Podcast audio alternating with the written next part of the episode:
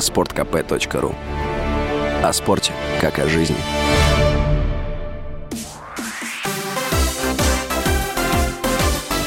Новости спорта. Четвертая ракетка мира Даниил Медведев вышел в четвертьфинал турнира в Астане, призовой фонд которого составляет 2 миллиона долларов. В матче второго круга Медведев за 1 час 15 минут одержал победу над финном Эмилом Русвуори со счетом 6-3-6-2. В следующем матче Медведев сыграет с Роберто Баутистой Агутом, который является неудобным соперником для россиянина. Счет их личных встреч 4-1 в пользу испанца. В случае выхода в полуфинал Медведев встретится с победителем пары Карен Хачанов-Новак Джокович.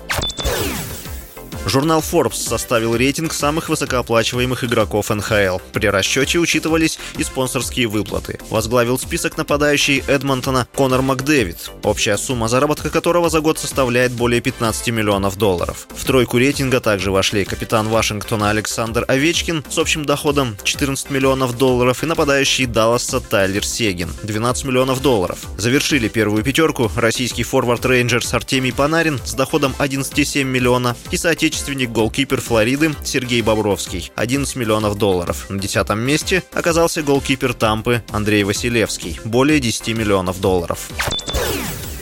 Нападающий сборной Аргентины Лионель Месси заявил, что чемпионат мира в Катаре станет для него последним в карьере. Слова форварда приводит аргентинский телеканал ТН. Форвард отметил, что считает дни до старта чемпионата мира и в то же время беспокоится, насколько хорошо все сложится для сборной Аргентины. Чемпионат мира стартует в Катаре 20 ноября. Сборная Аргентины сыграет в одном квартете с Саудовской Аравией, Мексикой и Польшей. Месси забил 90 мячей в 164 матчах за сборную с 2005 года. На чемпионате чемпионате мира 2014 аргентинцы стали серебряными призерами, а в 2018 проиграли французам в 1-8 финала. Месси – семикратный обладатель золотого мяча, который вручается лучшему игроку года. С вами был Василий Воронин. Больше спортивных новостей читайте на сайте sportkp.ru Новости спорта.